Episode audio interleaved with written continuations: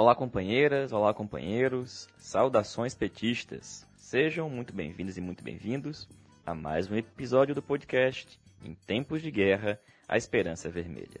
Hoje é segunda-feira, dia 8 de junho. Eu sou o Patrick e conduzo a conversa junto com vocês.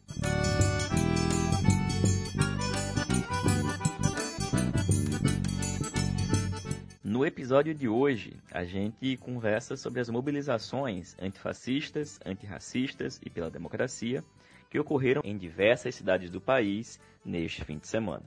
Companheiras e companheiros nos enviaram relatos sobre os atos e comentam sobre como eles se desenrolaram e as previsões de novas mobilizações. Também escutamos a companheira Natália Sena, da Comissão Executiva Nacional do PT, que nos informa sobre a reunião que a executiva do PT fez hoje ao longo de todo o dia.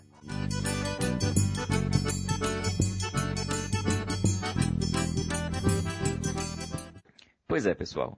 Depois de alguns domingos marcados por aquelas manifestações fascistas que pediam a volta da ditadura militar, novo AI-5, intervenção, desfiles à la Ku Klux Klan, tivemos um final de semana marcado por manifestações em defesa da democracia, manifestações de caráter antifascista e antirracista, dando continuidade àqueles primeiros atos que ocorreram na semana passada. Agora, elas aconteceram em cerca de 20 capitais e outras dezenas de cidades por todo o país. Os maiores atos ocorreram em São Paulo, Brasília. Em São Paulo, a concentração foi no Largo da Batata, convocado por movimentos negros, torcidas organizadas, principalmente do Corinthians, do São Paulo, Palmeiras e Santos, também vários partidos de esquerda e movimentos sociais.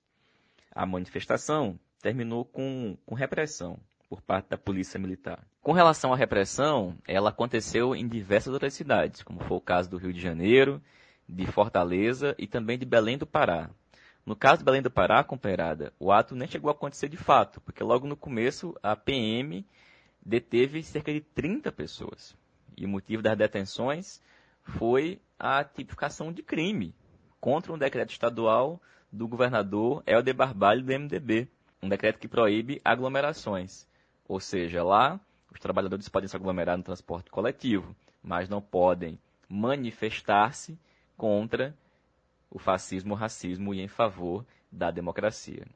Importante destacar isso porque as repressões foram duras teve detenção, algo que não aconteceu, evidentemente, em nenhum ato da direita.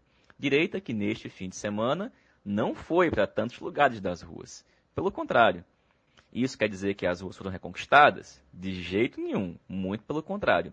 Mas foi fundamental que depois de tantos e tantos finais de semana, tantos e tantos dias, já há alguns meses, com setores da ultradireita protagonizando mobilizações de rua, carreatas, passeatas, nós voltemos a ter a presença de forças populares e democráticas nas ruas, porque essa é uma disputa que nós não podemos perder. Diferente do que ponderou que podia acontecer o sociólogo Luiz Eduardo Soares, o Bolsonaro não decretou estado de sítio nesse domingo. Novas mobilizações estão marcadas para o próximo final de semana. Agora, a saber se elas vão crescer ou não.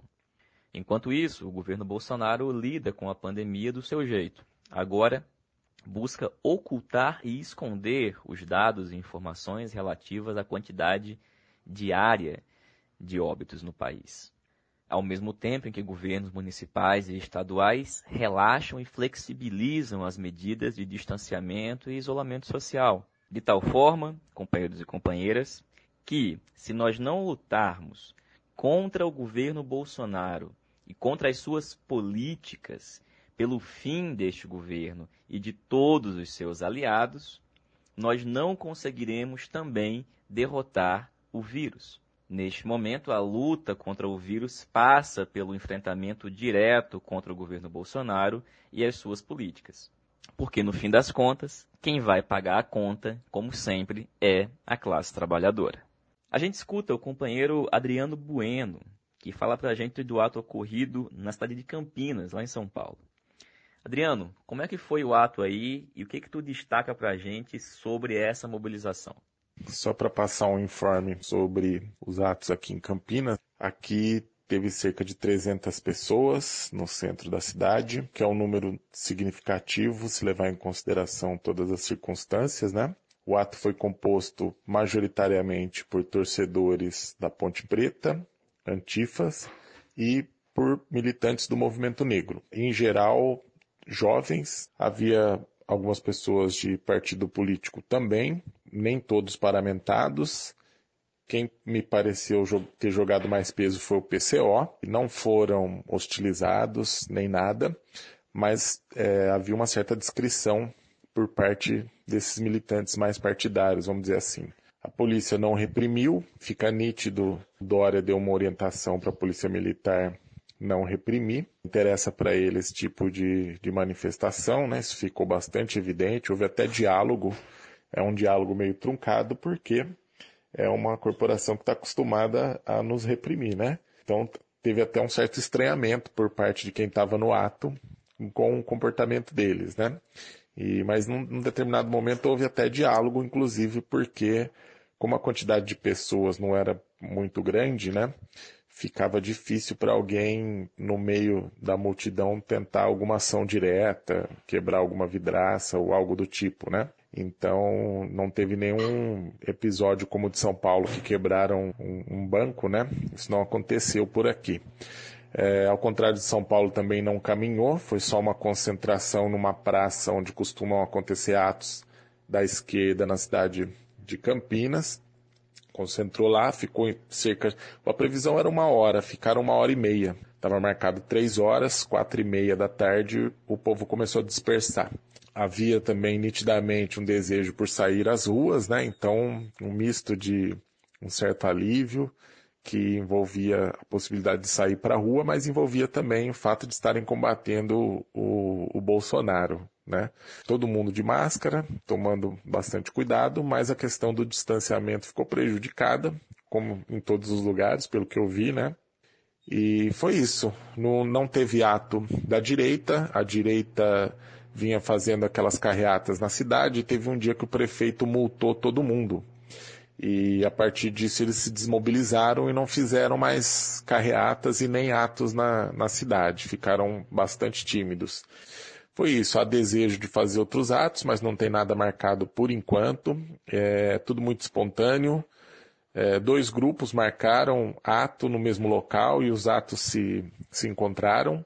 Um grupo de ponte pretanos antifascistas, e, que são, é gente de torcida organizada mesmo, não é gente de se ver sempre no, nas atividades da esquerda, e, mas eles se sentiram entusiasmados né, por conta da torcida do Corinthians em São Paulo e, e porque também tem gente de esquerda no meio da torcida da ponte que se mobilizou, né? E, e da parte do movimento negro, muito pela inspiração é, norte-americana, mas foi alguém que tomou uma iniciativa no Facebook de, de, montar um evento e convocar, e as pessoas apareceram, né? No meio desse processo, teve uma discussão no Facebook sobre os cuidados a serem tomados, sobre montar minimamente uma programação, mas que também não deu muito certo, né?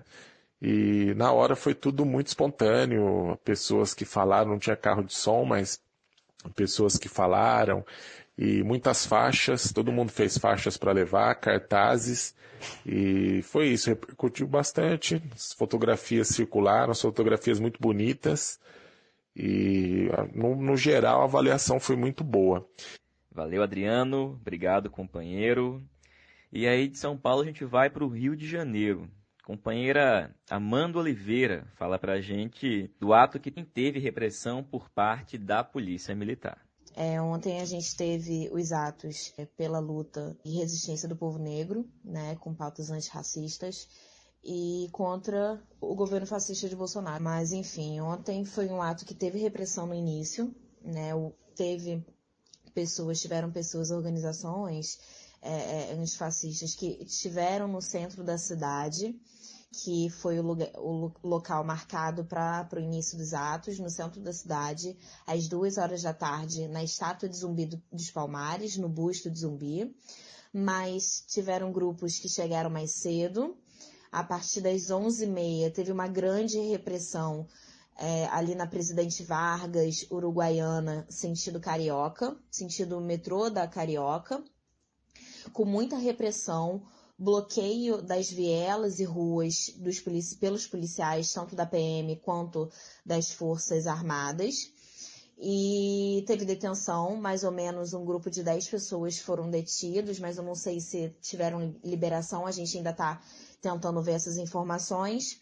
E depois no final dessa repressão, teve uma galera é, é, foi conseguiu sair dali. Novamente, às uma e meia começou a se reagrupar no lugar ali na perto da Central do Brasil, ali na Presidente Vargas, o grupo da manifestação que sairia às duas, às duas horas do busto de Zumbi.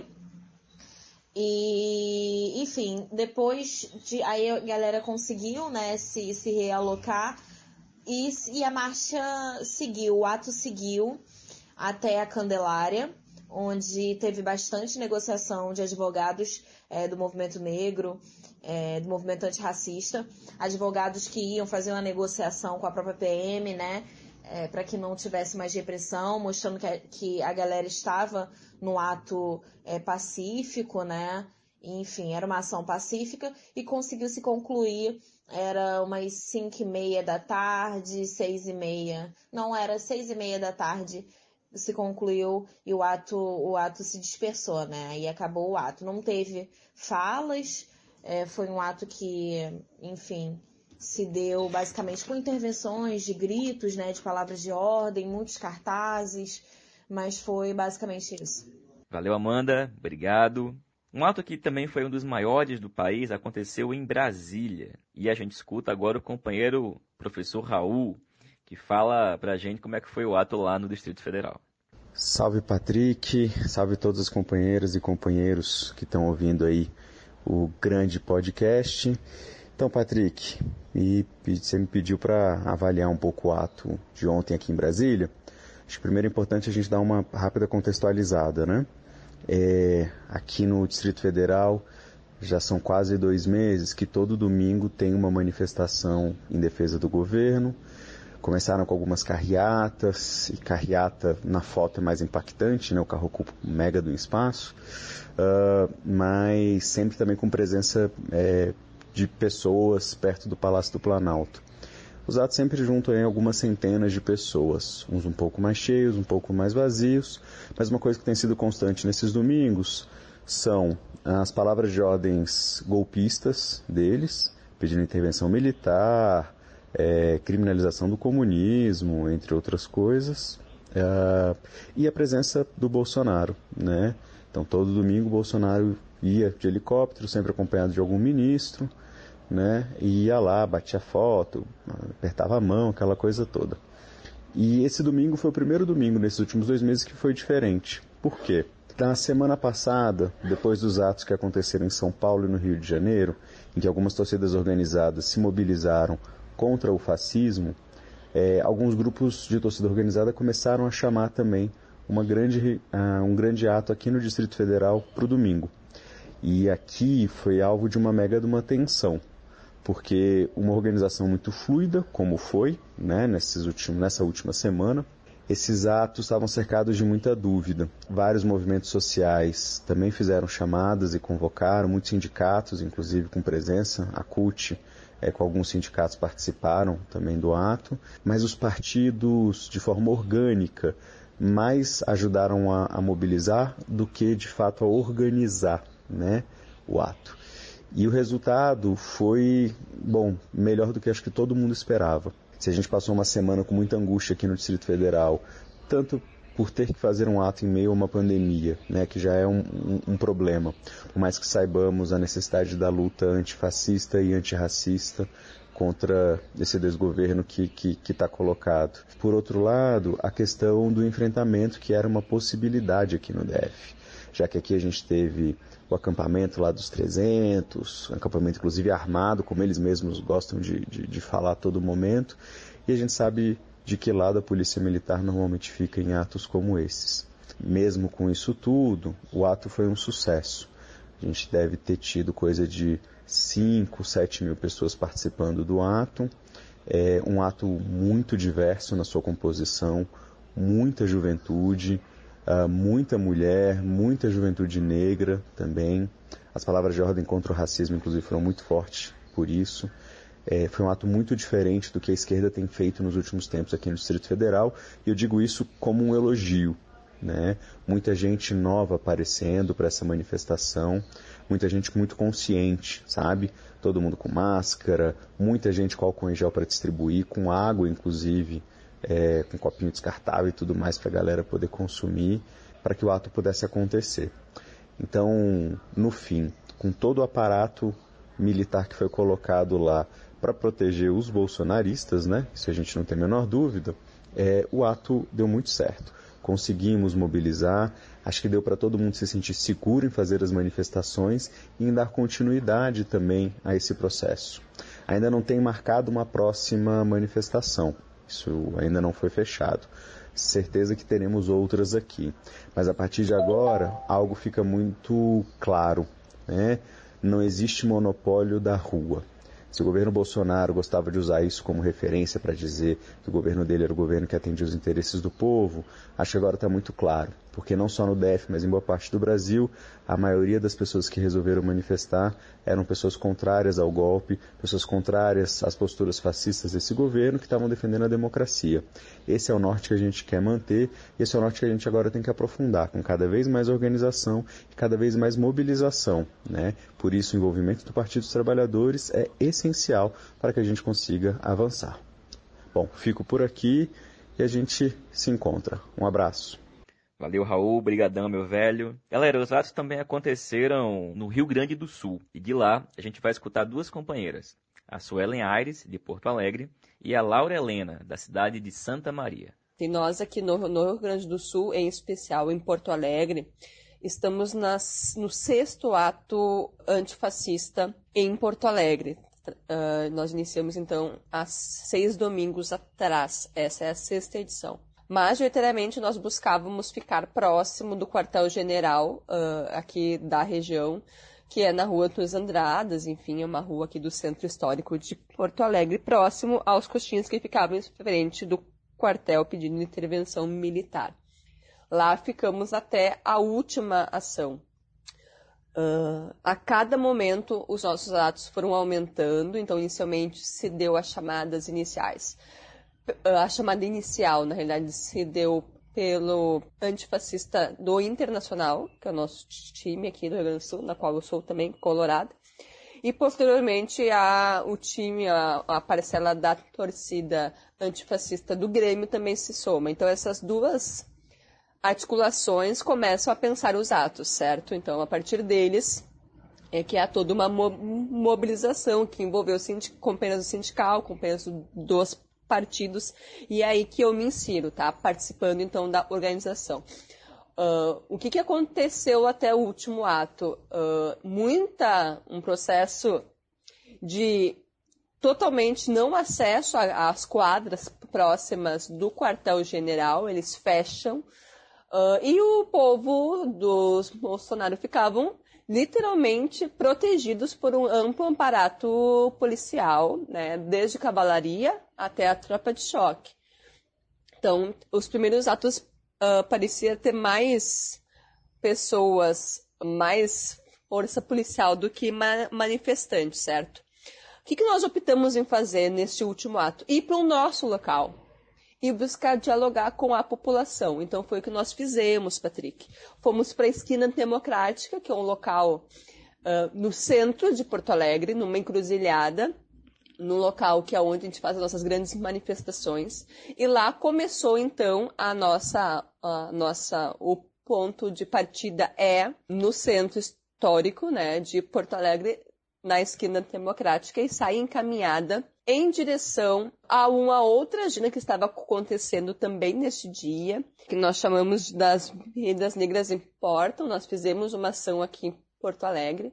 Foi puxado inicialmente pelo PSOL, pelo Juntos, certo?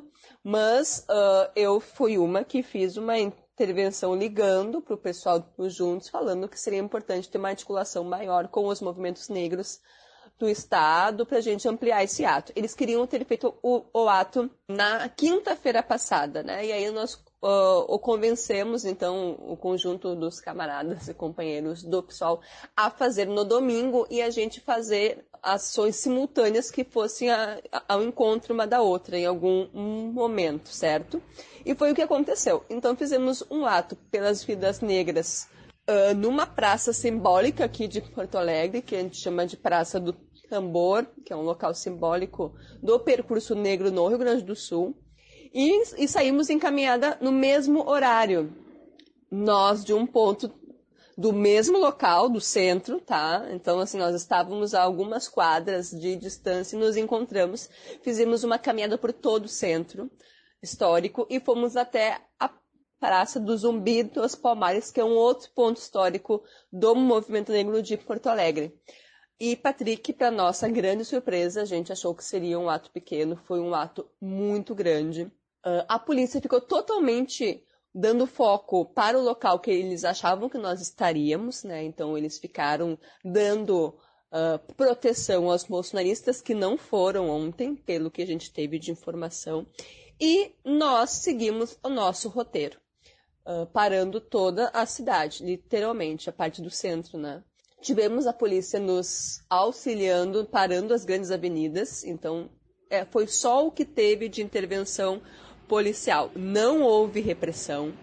Eles nos ajudaram a fechar as grandes avenidas, muito apoio popular. Nós caminhamos por ruas históricas do centro que é um público classe média, mas tem muito trabalhador que reside nessa área, porque é uma área tipo não é tão valorizada pelo capital imobiliário, então acaba sendo um local que muita família uh, né, das classes populares residem aqui por ficar mais próximo dos seus trabalhos, entre outras. Muita, muita adesão, as pessoas nas sacadas, batendo panela, muita faixa de fora Bolsonaro em todo o percurso famílias com faixas, enfim. Foi uma ação muito bonita. Nós estávamos certamente com mais de 3 mil pessoas na rua. E tá bem interessante. Eu estou nessa coordenação, nessa organização. Nós temos uma equipe de segurança, nós temos uma equipe que pensa todas as tarefas, mas ontem foi um ato super tranquilo, super pacífico, com muita, muita adesão. De todo o percurso, teve um bolsonarista que nos incomodou da sua sacada. Um apenas. Nós andamos mais de 3 quilômetros. Essa foi a caminhada. Eu tô exausta, meu querido, porque foi muito cansativo. Tinha um tensionamento também, né? Então, querida, é isso, tá? E, obviamente, vamos manter as ações todos os domingos em Porto Alegre. E aí, Patrick, tudo bem? Então, hoje rolou a manifestação aqui em Santa Maria, das 3 às 5, 6, mais ou menos. Basicamente o que aconteceu é que aqui em Santa Maria foi um ato hegemonizado por anarquistas, assim, a galera é, organizou um ato em torno da pauta antirracista, em especial, não teve, teve algumas manifestações em relação ao fora Bolsonaro e tal, mas o foco foi mais na pauta antirracista do que no, na pauta antifascista. E daí, enfim, tinha umas 300 pessoas mais ou menos, um ato pequeno, mediano para Santa Maria, é, não teve repressão, né? Inclusive porque a gente decidiu ficar na praça, que ia ser mais seguro do que se a gente saísse em manifestação, inclusive porque a gente não tinha dimensão se ia ser grande ou se ia ser pequeno o ato, então a gente resolveu que ia ser melhor ficar na praça concentrado, né? Em vez de fazer, uh, enfim, ato pela cidade mesmo, né? E aí, enfim, no, a gente identificou alguns P2, no final do ato a Brigada Militar passou por perto, assim, gravou, inclusive, o que estava acontecendo, mas não chegou a ter repressão. Coisa que aqui em Santa Maria, na verdade, a gente não tem com muita frequência, assim. Mas em, em geral foi mais ou menos isso. Nós temos previsão de novos atos, assim, imagino que vão acontecer, organizados pelos mesmos coletivos antirracistas aqui da cidade.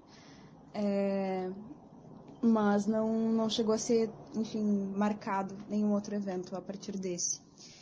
E daí, enfim, houve algumas manifestações culturais e tal, da batucada na cidade, capoeira, etc. Mas, e no geral foi mais fala, assim, não teve outro tipo de, de ação. Foi respeitada a questão das orientações dos protocolos de segurança, várias vezes a galera passou é, distribuindo álcool gel, máscara e tal, e se manteve o distanciamento dos dois metros, assim, pelo que eu vi, parecia um ato maior, inclusive, né, por causa disso.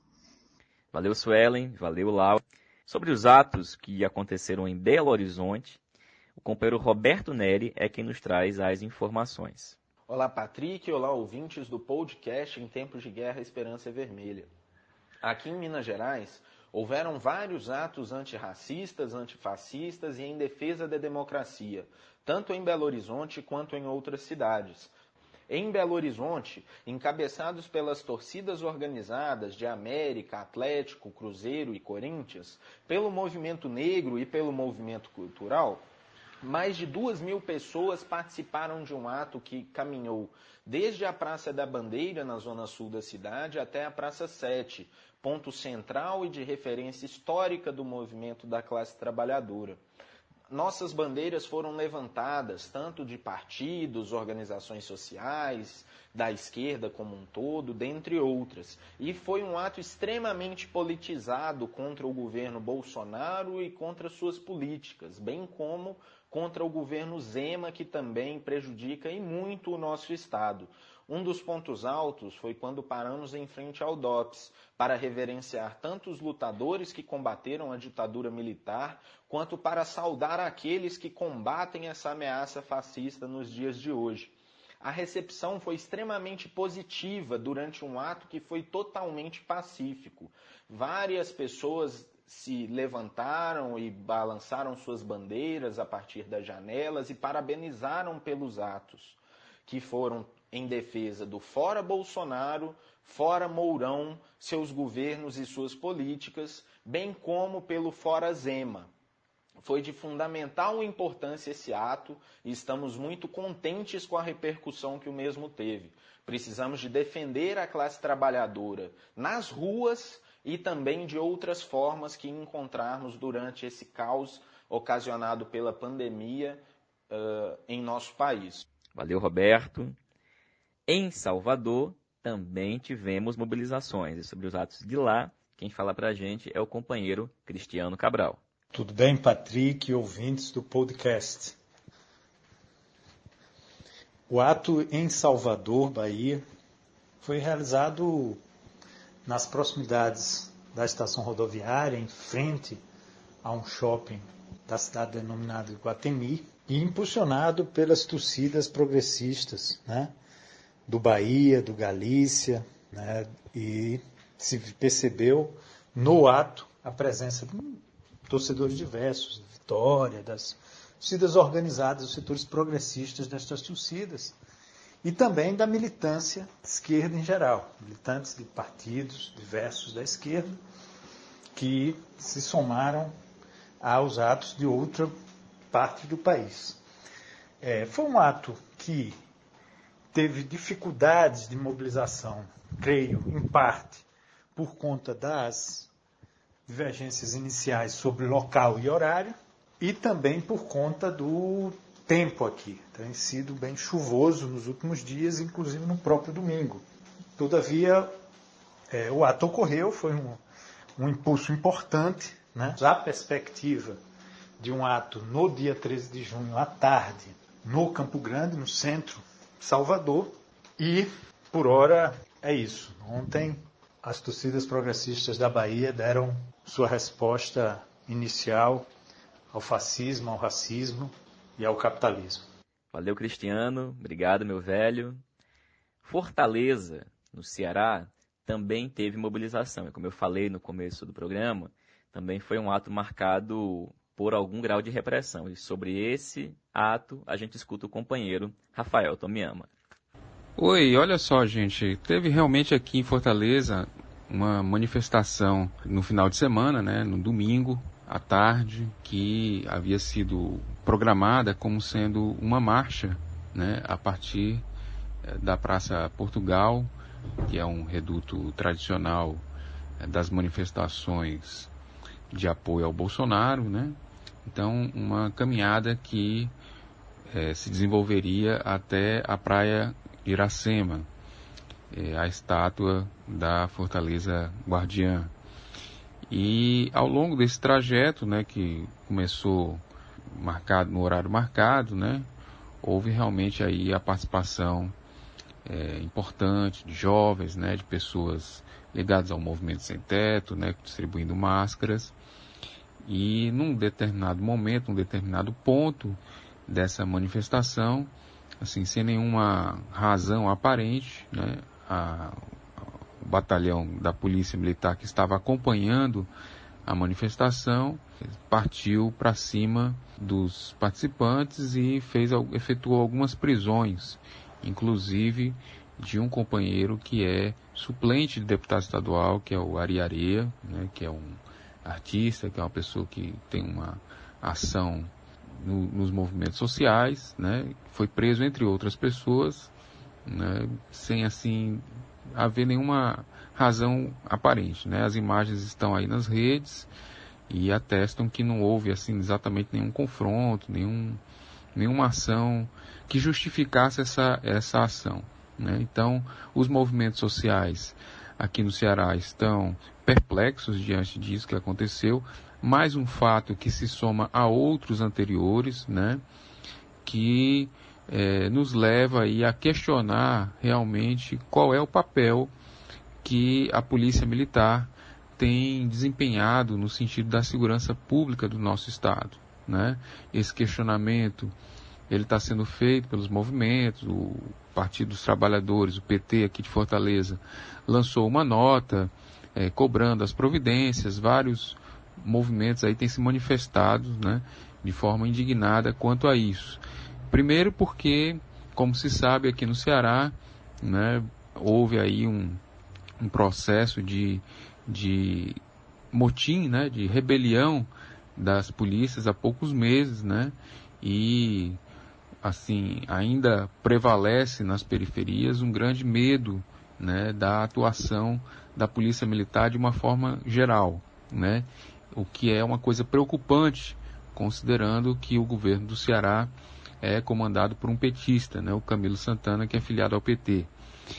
E o questionamento também em função da, das medidas que vêm sendo tomadas recentemente de flexibilização do isolamento social. Quer dizer, nós temos aí um quadro em que as pessoas estão liberadas para consumirem, para frequentar os shopping centers, para aglomerações dos comerciários, né, no seu, seu deslocamento para o trabalho, é, aglomerações nas lojas, e, no entanto, as manifestações né, da, que o movimento faz em defesa da democracia e pelo fim do governo Bolsonaro, elas são duramente reprimidas pela Polícia Militar, né? E aí nós estamos aguardando quais são as providências, qual é a manifestação do governador sobre a ação, não da tropa, mas de certos é, integrantes da tropa, da Polícia Militar, que tem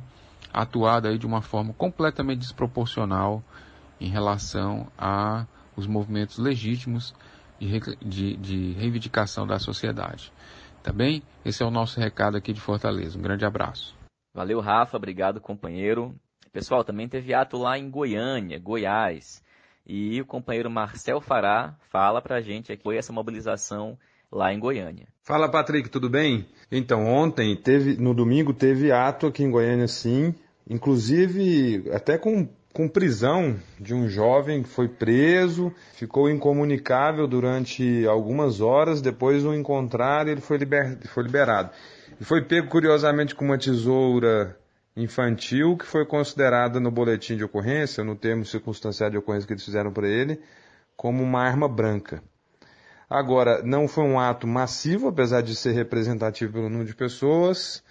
Teve um companheiro que fez uma cobertura, mas se é para registrar aí, teve. Valeu, um abraço. Obrigado, companheiro. E, companheirada, a gente fez essa análise de alguns atos que aconteceram nesse fim de semana, mas de não todos, evidentemente. Mas na sexta-feira a gente quer trazer mais algumas informações sobre outras cidades para a gente conseguir, como vocês perceberam, ter dimensão do significado desses atos, da sua importância e também analisar o cenário que vai se desenhar para os próximos atos do próximo final de semana. E dito isso, A gente escuta agora a companheira Natália Sena, da Comissão Executiva Nacional do PT. Oi, Patrick, ouvintes do podcast Em Tempos de Guerra, a Esperança é Vermelha. Então, Patrick, hoje teve uma reunião da Comissão Executiva Nacional do PT. A reunião durou a tarde inteira, das 14 até às 18h30. Na pauta tinha os seguintes pontos: conjuntura, finanças, informe da Secretaria Nacional de Organização, campanha fora Bolsonaro e monitoramento de fake news. O ponto de finanças basicamente foi um informe da situação do partido, que é crítica. O ponto da Secretaria Nacional de Organização foi um informe sobre os recursos que existem pendentes de serem debatidos na Câmara de Recursos, que deve acontecer ainda essa semana e que serão deliberados na próxima reunião do Diretório Nacional, que foi convocada para segunda, dia 15 de junho. O tópico da campanha Fora Bolsonaro foi feita uma apresentação de uma proposta pela Secretaria de Comunicação, mas essa proposta não teve como ser aprovada, porque, enfim, vão ter muitos ajustes a serem feitos, praticamente a proposta vai ser refeita. E no monitoramento das fake news, o que aconteceu foi a apresentação de uma plataforma para denúncias e caracterização de fake news ligada ao site do PT. Mas o que eu vou me centrar aqui em comentar é o debate político, que foi o primeiro ponto da reunião, o ponto de conjuntura. Basicamente, o debate evidenciou é, que com o povo na rua, o partido, de um jeito ou de outro, acaba indo mais para a esquerda. Né? Eu digo isso porque a esmagadora maioria das falas foram de muita saudação e ânimo com os protestos, né? Teve poucas falas ainda receosas com a questão da contradição entre a realização de mobilizações e a questão do isolamento. O debate sobre frente ampla versus frente de esquerda se tornou para alguns uma espécie de falsa polêmica, o que na prática significa que os defensores da frente ampla agora são obrigados a admitir, pelo menos momentaneamente, que não existe frente ampla factível no Brasil de hoje. Né? Foi aprovado que o PT vai fazer um manifesto pró-impeachment, que vai ser aberto para assinaturas, numa espécie de abaixo assinado, e que vai buscar articular com partidos, entidades que assinaram o pedido de impeachment com a gente, o pedido que foi protocolado lá no final de maio. A ideia é colocar nesse manifesto uma posição de conjunto sobre a nossa defesa da democracia. Ainda vamos ver como vai ficar o texto, mas isso foi que foi debatido e encaminhado hoje na reunião da Executiva Nacional. Também foi encaminhado que a gente vai participar, estamos já na construção do ato Fora Bolsonaro, que está sendo construído pelas frentes, o ato virtual, que vai acontecer no dia 13 de junho, próximo sábado agora. E é possível que o manifesto pró-impeachment seja lançado nesse momento, né? O companheiro Lula participou da reunião, falou ao final da reunião, nesse ponto de conjuntura, na verdade ele ficou a reunião inteira, falou também nos outros pontos, mas no debate de conjuntura ele foi último a falar, reafirmou a posição que ele já tinha expressado há exatamente uma semana atrás, na live do Diretório Nacional, né? Ele disse com todas as letras que a gente só chegou onde chegou, o PT só chegou onde chegou, porque é diferente, porque não é igual a todo mundo, então ele fala da Maria vai com as outras. Está reafirmada. E diz também que foi a radicalidade que fez a gente chegar até aqui. Então, presidente Lula numa posição nesse aspecto bastante correta e adequada, enfim, radical e mais à esquerda. Esse é um resumo do que foi o debate na Executiva Nacional de hoje, Patrick. Um abraço e até mais. Valeu, Natália. Muito obrigado, companheira. Pessoal, essa foi mais uma edição do podcast Em Tempos de Guerra, A Esperança é Vermelha. Como vocês sabem, o nosso programa é totalmente construído por meio de troca de áudios de WhatsApp, com militantes petistas espalhados por todo o país. A gente está disponível no Spotify, Google Podcast, Rádio Public, também por meio de áudios de WhatsApp. A gente pede que você compartilhe, ajude a divulgar, não deixe de assistir nas quintas-feiras pela página do jornal Para 3 no Facebook o programa Antivírus com o companheiro Walter Pomar e a companheira Natália Sena. A gente se reencontra sexta-feira. Saudações petistas. Fora Bolsonaro, fora Mourão, fora todo este governo e suas políticas. Saudações petistas e até mais.